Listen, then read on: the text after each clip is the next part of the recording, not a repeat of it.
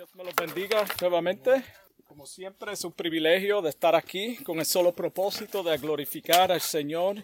Y en esta mañana vamos rápidamente a la palabra de Dios. La palabra de Dios que se encuentra en el libro de Hebreos capítulo 6. Hebreos 6 capítulo 6 versículo 4 al 6.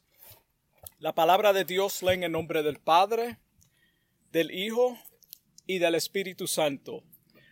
Porque es imposible que los que una vez fueron iluminados y gustaron del don celestial y fueron hechos partícipes del Espíritu Santo y asimismo gustaron de la buena palabra de Dios y los poderes del siglo venidero y recayeron, sean otra vez renovados para el arrepentimiento, crucificando de nuevo para sí mismos al Hijo de Dios y exponiéndolo a vituperio. Y esta es la segunda parte de este mensaje que tiene otra parte, eso es un mensaje de tres partes de tan largo que, que queremos este, clarificarlo correctamente y que nadie salga con dudas o esté confundido en cuanto a estas escrituras.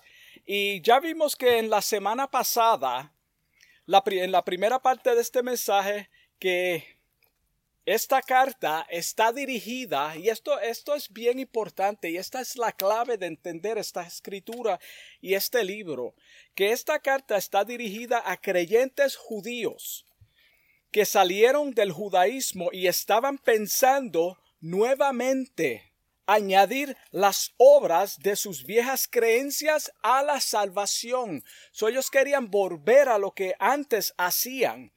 En el versículo 6, el escritor compara este acto como si estuvieran crucificando de nuevo a Jesucristo.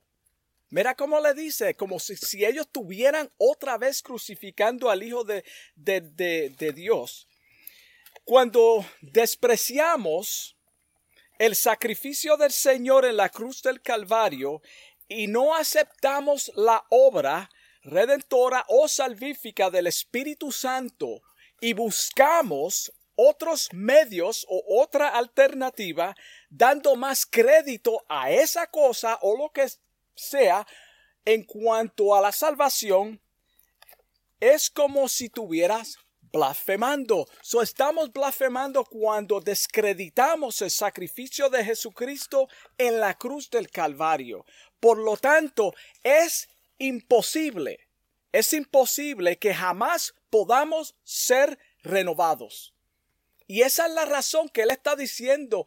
No es que ellos estaban pecando, sino volver otra vez a poner crédito y el énfasis en las obras antiguas de sacrificios de animales como medio de salvación. Ahí es donde está la clave de este mensaje. No hay otra forma de ser salvo de la eterna condenación. No la hay. Hechos 4, versículo 12 dice, Hechos 4, 12, y en ninguno, ningún otro hay salvación, porque no hay otro nombre bajo el cielo dado a los hombres en que podamos ser salvos. So eso está claro ahí. Romanos 2.4 dice, es una pregunta, o menospreciéis las riquezas de su benignidad, paciencia y longanimidad, ignorando que su benignidad te guía al arrepentimiento. So aquí vemos claramente que el arrepentimiento viene de Dios. En Hechos 6.9, Hebreos, perdón, 6.9 dice, pero en cuanto a vosotros, en cuanto a vosotros, oh amados, estamos persuadidos de cosas mejores. En cuanto a vosotros, tengan esa palabra en mente y que pertenecen a la salvación, aunque hablamos así. Aquí, claramente, está haciendo un contraste entre dos grupos. Cuando yo digo ustedes, quiere decir que nuestros. So, cuando él está diciendo ustedes, está haciendo un, una comparación entre dos grupos. Posiblemente algunos ya habían apostatado de la fe en Cristo y se habían separado de la comunidad cristiana. Acuérdate a quién se está dirigiendo y por qué les está escribiendo esta carta. Es por eso que exhorta a este grupo diciéndoles en Hebreos 10:25, mira cómo les dice, no dejando de congregarnos. ¿Por qué dice eso? Porque este grupo ya lo dejó de hacer o estaban ya haciéndolo, estaban de vez en cuando atendiendo los servicios al Señor. Por lo tanto, dice, no dejen ustedes, ¿a quién? Ustedes. No dejen de congregarse como aquellos que tienen por costumbre. Como algunos que tienen por costumbre, sino exhortándonos unos a otros y tanto más cuando veis que aquel día se acerca. Aquel día. Como pueblo de Dios, debemos animarnos unos a otros a pesar de la persecución, a pesar de las pruebas, a pesar de las dificultades que están ocurriendo en medio nuestro, lo cual no es nada nuevo. Esto siempre ha ocurrido en la historia de la iglesia cristiana.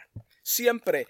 No, no, no se dejen influenciar por aquellos que traten de arrastrarlos a las viejas costumbres. En el caso de nosotros, a las cosas mundanas. Cuando nosotros salimos de ahí, no debemos regresar es lo que está diciendo el versículo. Mira cómo dice Filipenses capítulo 1 versículo 6 en cuanto a esto. Estando convencidos o persuadidos de esto, que el que comenzó en vosotros la buena obra, la perfeccionará hasta el día de Jesucristo. So, aquí claramente está diciendo que Él la perfeccionará, no tú. Él la perfeccionará hasta el día de Jesucristo. Cuando Dios llama a una persona, como dice la Biblia, y deposita su Santo Espíritu en la persona, Él es quien te guía a toda verdad y a toda justicia, como dice Juan 6, 16, 13. Eso es lo que dice Juan 16, 13. Esta es la forma del hombre llegar a Cristo. Le seguimos fielmente cuando esto ocurre en nuestra vida, con todas nuestras debilidades. Con todas nuestras flaquezas le servimos y le seguimos. ¿Por qué? Porque la obra es de Él. Lo que Él comienza en nosotros, Él lo terminarás. No quiere decir que no vamos a pasar pruebas viene desánimo, vienen los momentos cuando uno no quiere seguir adelante, pero como es Él quien ha depositado su espíritu en nosotros y es Él quien nos guía a toda verdad y a toda justicia, nosotros permanecemos.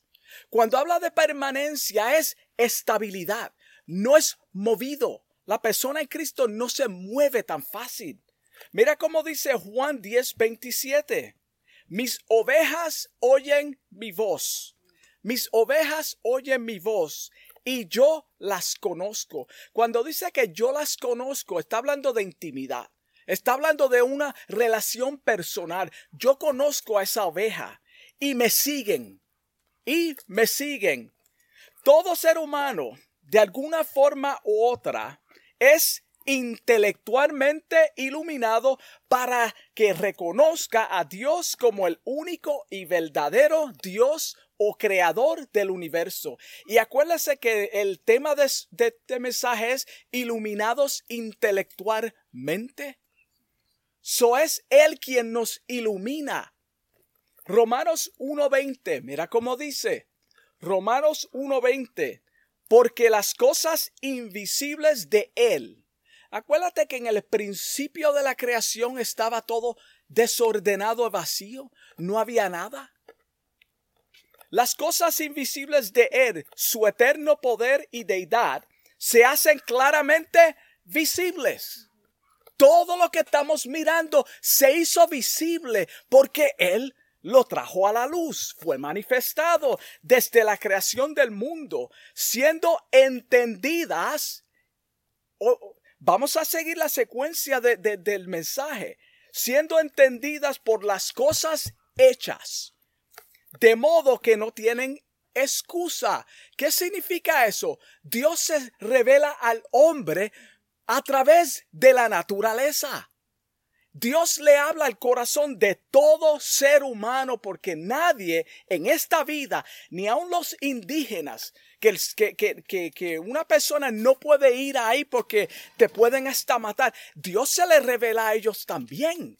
En su forma, Dios les habla a esa gente también. Pues habiendo conocido, medita en esto, pues habiendo conocido a Dios, no le glorificaron como a Dios. Eso suena un contraste. Y aquí es donde muchos confunden este versículo de apertura. Conociendo a Dios, no le glorificaron como a Dios, ni le dieron gracias, sino que se envanecieron en sus razonamientos y su necio corazón fue entenebrecido. ¿Su qué? Su necio corazón. ¿Qué es una persona necia? Vamos a meditar en esos versículos y ir a los versículos de apertura. Aquí vemos claramente que desde el principio de la creación de Dios, Dios se le reveló al mundo a través de su creación. En Hebreos 1.2 dice, en estos postreros días nos ha hablado por el Hijo, por su palabra, a quien constituyó heredero de todo y por quien asimismo hizo el universo. Juan 1.9 dice, aquella luz, acuérdate, ¿qué es lo que hace la luz? Ilumina, trae entendimiento. En el caso del corazón del hombre, trae entendimiento. So la luz ilumina aquella luz verdadera que alumbra a todo hombre. Ponte a pensar, si alumbra al hombre, no está hablando de tu camino solamente, está hablando a tu intelecto, está hablando a tu corazón, está hablando de conocer, eh, conocer a Dios a través de qué? De la naturaleza, a través de todo lo que él ha creado. Venía a este mundo, todavía no había llegado. Venía a este mundo, en el mundo estaba. Él es eterno. Y el mundo por él fue hecho, pero el mundo no le conoció. Pero aquí dice que todo el mundo lo conoce a través de su naturaleza. Por eso es importante, hermano, cuando leemos los, los, versículos de apertura, tener en mente estas palabras. Dios no se contradice, la palabra no se contradice. El significado alumbrar aquí no, no es intimidad con Dios, no lo es, porque sería una contradicción todo lo que acabamos de leer no es intimidad con Dios, sino que Él se reveló como luz al mundo. Él es la luz. La luz vino al mundo. La luz ya estaba en el mundo desde el principio de la creación, pero no le aceptaron. La humanidad no acepta la luz del Evangelio. La inteligencia de Dios no la quieren, no la aceptan. Aquí es donde muchos malinterpretan los versículos de apertura piensan que es que está hablando de verdaderos cristianos que han nacido de nuevo y han sido sellados con el Espíritu Santo y luego abandonan la fe. Aquí es donde muchos se turban. So, si está basado en eso, y no me quiero adelantar, todo esto sería una contradicción. Aquí le está dando una advertencia en esos versículos a los que estaban firmes en la fe y la doctrina del sacrificio de Cristo. Por eso él dijo, pero ustedes, acuérdate del versículo que leímos anteriormente. Por eso les dice, estamos convencidos. Cuando tú estás convencido de algo, es una certeza. Ya tú has sido iluminado a esa verdad. No quiere decir que tú vas a aceptar la verdad. Pero la verdad se te, se te, habló, se te predicó la verdad, tú conoces la verdad. No quiere decir que tú tienes intimidad con Dios, solamente conoces la verdad. Por eso el versículo dice que el mundo le conoció, pero no lo aceptaron. So, por eso le, le, dice, estamos convencidos de que ustedes están destinados para cosas mejores. ¿Mejores de qué? De lo que ellos están haciendo, volviendo a qué? A los rituales. Ustedes están convencidos de algo mejor que es la salvación a través del Hijo de Dios, a través de Jesucristo, no aquello. Por eso ustedes están destinados a cosas mejores. El pueblo verdadero de Dios. Estamos destinados a cosas mejores que las cosas mundanas, las cuales vienen con la salvación, que vienen con la salvación, no al revés vienen con la salvación. La salvación produce esto. Lamentablemente las iglesias están llenas o repletas de personas religiosas. Tú sabes que Jesucristo atacó mucho los religiosos en el tiempo que él estaba en la tierra. Están llenas de personas religiosas que han sido iluminadas, han sido iluminadas, son iluminadas saben que la palabra es verdad, creen que la palabra es verdad, creen que Jesucristo viene pronto, pero no han tenido un encuentro verdadero con Dios. El ser iluminado no, no significa intimidad con Dios. Por eso tenemos que hacer una distinción entre lo que es un nacido de nuevo y lo que es una persona religiosa que solamente es convencida y sabe, es iluminada, hasta te pueden predicar un mensaje, hasta hacen milagros y lo vamos a ver más adelante. No quiere decir que tienen una vida personal con Cristo. La palabra lo prueba. Estos son aquellos creyentes que cuando se cansan, se cansan o vienen pruebas a su vida, se alejan de la comunidad de fe. Esto suena duro, pero es palabra de Dios. Nunca han tenido un verdadero encuentro con el Señor.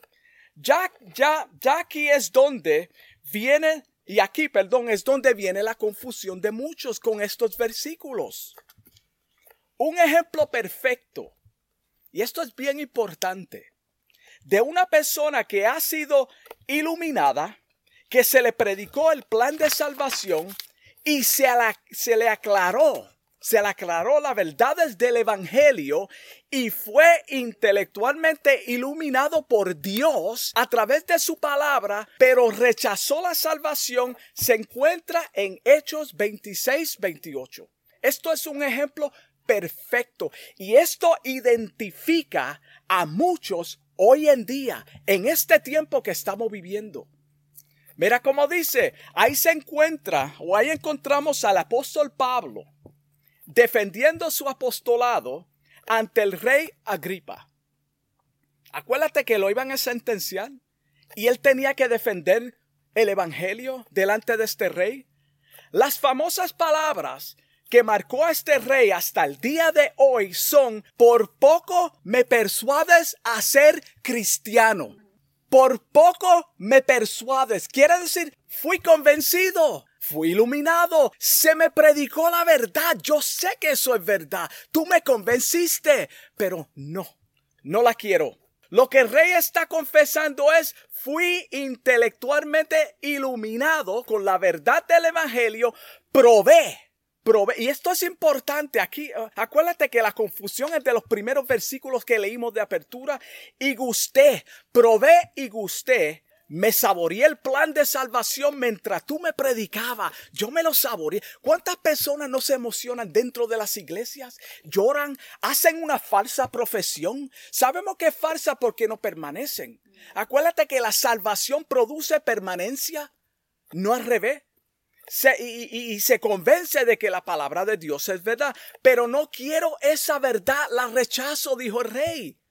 Él aceptó, so él fue que iluminado a la verdad del Evangelio. Él probó las riquezas del Espíritu Santo a través del mensaje. Acuérdate, ¿quién es que convence? El Espíritu Santo de Dios. So él probó al Espíritu Santo que le trajo qué? Convicción, porque eso es lo que muestra la palabra en Juan 16, versículo 8, 9. Eso es lo que dice la palabra de Dios. No estamos trayendo un evangelio nuevo diferente. Esto es bíblico. Esto es lo que hacen muchos. Por eso el autor les dice, el autor dice que es imposible renovarlos al arrepentimiento. Es imposible. La palabra imposible aquí es lo que dice. No se puede jamás, nunca, nunca se puede volver a restaurar al arrepentimiento. So, el arrepentimiento es el primer paso a qué? A la salvación. Una persona que no se ha arrepentido de sus pecados jamás será salvo. Es imposible, no pueden, porque porque no hay otra alternativa. Ya lo vimos en el libro de los Hechos. ¿Cuántas personas dicen? Y esto lo oímos cada rato. Todavía no estoy listo. Algún día lo aceptaré. Están diciendo una gran verdad. Ellos no están mintiendo. Es cierto. Según Juan 6:44, ellos están diciendo la verdad. Mira cómo dice ese, versículo. Ninguno puede venir a mí. Tú no puedes venir por tu cuenta. Si te están diciendo no estoy listo, es porque todavía no has sido traído por el quién, por el Padre. Si el Padre que me envió a mí, al Hijo, el Padre le envió al Hijo. Entonces el Padre trae a todo el mundo, al Hijo. Quiere decir que todavía no es su tiempo. Si el Padre no lo traere. Y yo, no tú, no el pastor, no el evangelista, no la predicación que convence al corazón del hombre. Es obra de Dios, es obra del Espíritu Santo. Yo le resucitaré en el día postrero. Quiere decir que va a permanecer hasta que, hasta el fin. ¿Por qué? Porque Él lo va a resucitar en el día postrero. Otros dicen, yo era de la iglesia. Yo era de la iglesia. Esa expresión también es correcta porque muestra que en vez de haber sido propiedad de Cristo a través de una nueva naturaleza y haber sido sellado con el Espíritu Santo, simplemente eran de la iglesia. Yo era de la iglesia, sí, yo te creo. Hay muchas personas que son de la iglesia. Muchas personas que me están escuchando a través de Facebook son de la iglesia. Tal vez nunca se ha cumplido en ellos lo que ya citamos en Juan 6:44, que es el Padre quien atrae la persona. Yo no quiero ser simplemente de la iglesia, yo soy un hijo de Dios a través de la adopción, como dice Efesios 1:5. Somos adoptados hijos suyos por medio de Jesucristo. Es la única forma que nosotros somos salvos, según el puro afecto de su voluntad. ¿Qué es la voluntad? Todos nosotros tenemos voluntad, voluntad propia. La voluntad de Dios cuando Él trae a la persona es que sea salvo hasta que, hasta la eternidad. Permanencia. Wow. Mateo 7:21 claramente dice, no todo el que me dice Señor, Señor entrará en el reino de los cielos. ¿Cuántas personas cantan? Alaban a Dios, levantan las manos, dicen Señor, yo te amo. Sino el que hace la voluntad de mi Padre que está en los cielos. Hechos 20:30 claramente dice, y de vosotros mismos, esto es para dar fuerza de lo que estamos diciendo, y de vosotros mismos, está hablando a los apóstoles, esto es de los que te rodean. ¿Quiénes son? No está hablando de impíos. Está hablando de los que están en la comunidad. Ahora mismo están, yo estoy rodeado de ustedes. Y el, y el escritor le dice, de vosotros mismos, esto es de los que te rodean se levantarán hombres que hablen cosas perversas para arrastrar tras sí a los discípulos. Llevarlos nuevamente a qué? A lo que eran antes. Dentro de ellos. No está hablando del mundo. Dentro de ellos. Por eso nosotros tenemos que hacer una distinción, hermano. No podemos ser convencidos fácilmente por aquellos que traen un evangelio falso, por personas que quieren gritar mucho, que quieren hacer cosas y, sobrenaturales para convencer al corazón del hombre y entrar el engaño. Creemos en todo eso, creemos en los milagros, pero no debemos de ser movidos por esas cosas, sino por lo que dice la palabra de Dios. ¿Cómo yo puedo crecer en el Señor a través de su palabra? ¿Cómo yo puedo mejorar mi vida en el Señor por su palabra, por, no por mis esfuerzos? Ese es el Evangelio de Dios. ¿Cómo yo puedo arrepentirme de mis pecados? Juan 15:4 dice, permaneced en quién? En mí. Permaneced en mí y yo en vosotros, como el pámpano no puede dar fruto por sí mismo si no permanece en la vid. Así tampoco vosotros si no permanecéis en mí. Aquí muchos dicen, pues yo tengo la voluntad de permanecer. No. Acuérdate lo que ya citamos. Los versículos no se contradicen. La permanencia en el Señor es la evidencia. La permanencia es la evidencia, no de la otra forma, de un nuevo nacimiento.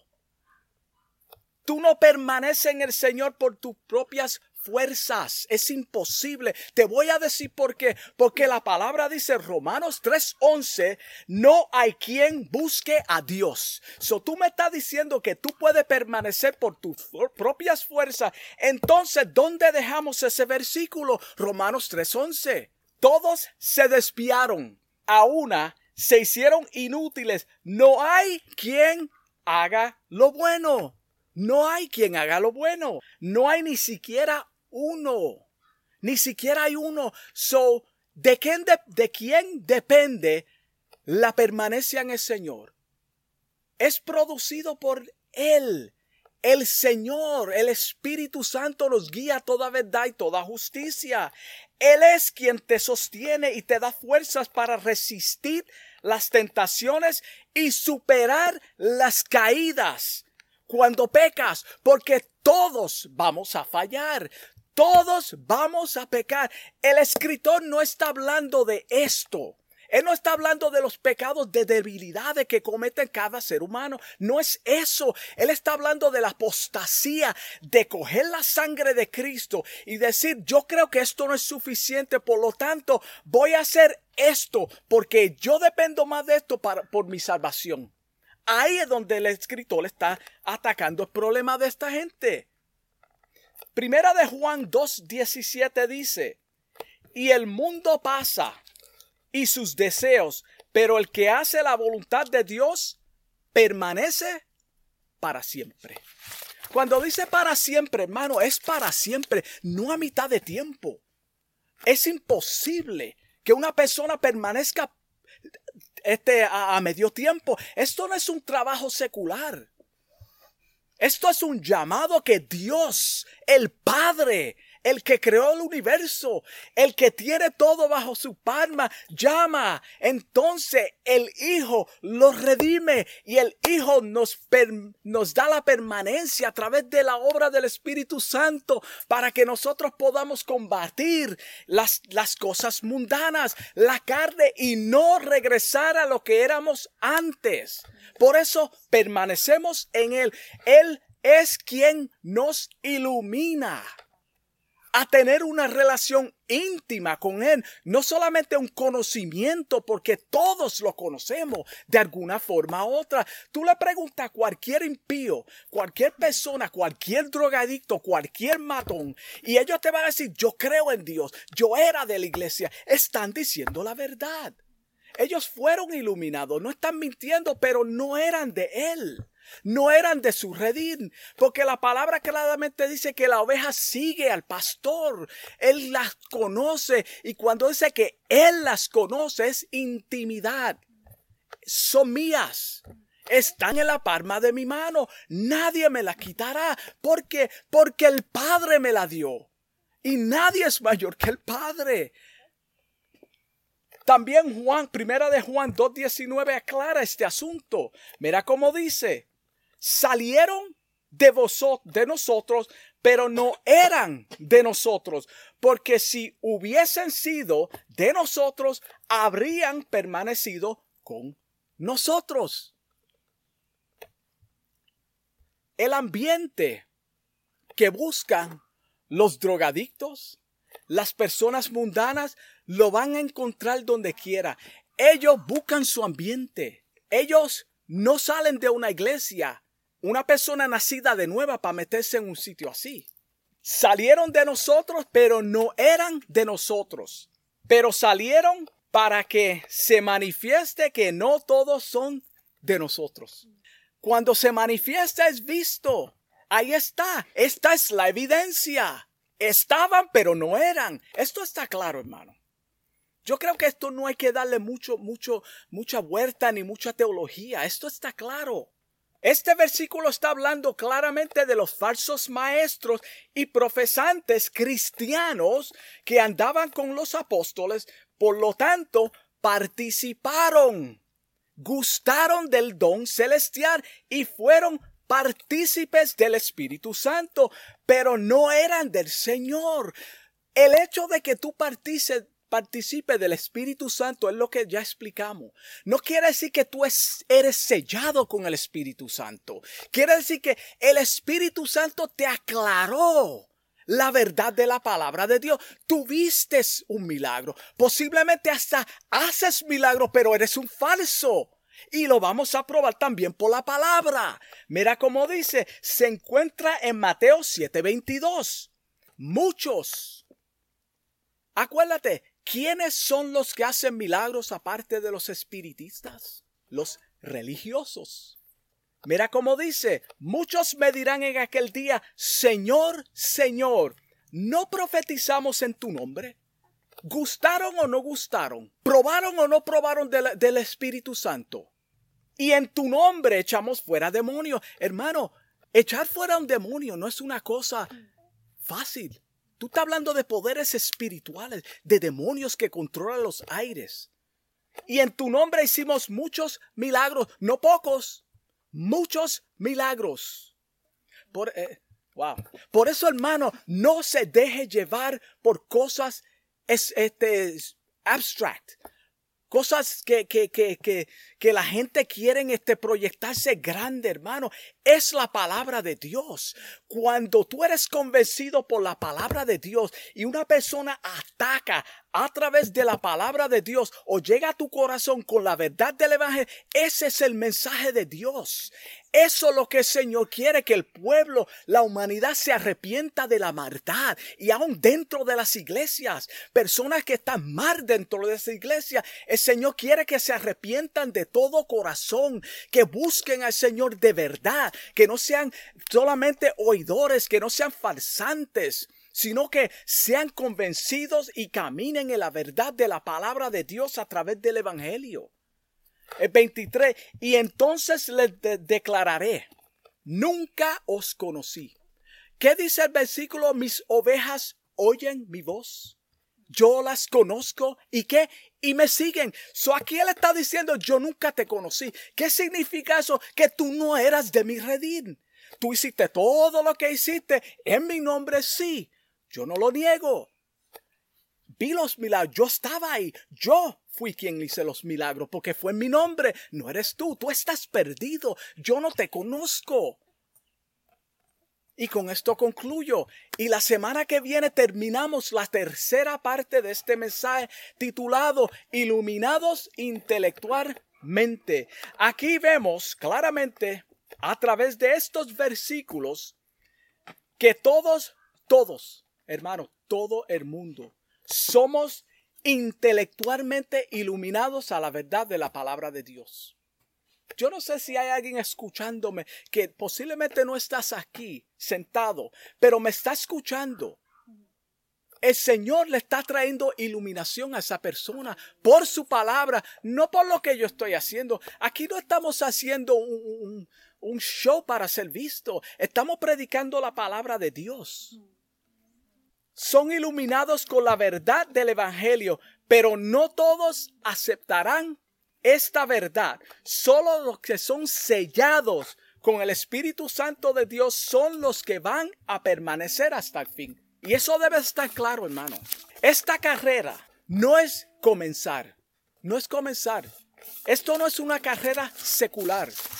Esto no es una carrera mundana, esto es un llamado de Dios. Cuando Dios llama a la persona y lo trae, hay una transformación y Dios termina su obra, no la deja a mitad. ¿Acaso Dios dejó la creación a mitad? No. Y tampoco nos deja a nosotros a mitad. Cuando nos llama, él completa su obra en nosotros. Nunca vamos a ser perfectos aquí en la tierra que no vamos a fallar. Todos vamos a fallar, pero es en Él que vamos a permanecer. Tenemos que quitar el enfoque de nosotros en nuestras habilidades y lo que nosotros podemos hacer y ponerla en Él, entendiendo que es Él quien nos da las fuerzas. Vamos a orar. Amado Dios y Padre Celestial, te doy gracias por este mensaje, Dios mío, que tú me has dado, Padre. Te pido en el nombre de Jesús por cada hermano aquí presente, por los oyentes, Señor, que esta palabra haya sido de, de refrigerio, Señor, que tú hayas iluminado, Padre, aquella mente para que pueda entender el Evangelio, Señor. Y si es una persona, Dios mío, que está siendo llamada por ti, Dios mío, que siente verdadera convicción del Espíritu Santo, Dios mío, te pido en el nombre de Jesús que tú traigas a esa persona a redir, Padre, al conocimiento del Evangelio, Padre, para que esa persona pueda permanecer en ti, Dios mío. Salva las armas, Señor. Ten misericordia de cada uno de nosotros, Señor y ayúdanos, Padre, a traer esta palabra claramente, Señor, a los oyentes. Te doy gracias en el nombre de Jesús. Amén. Dios me los bendiga.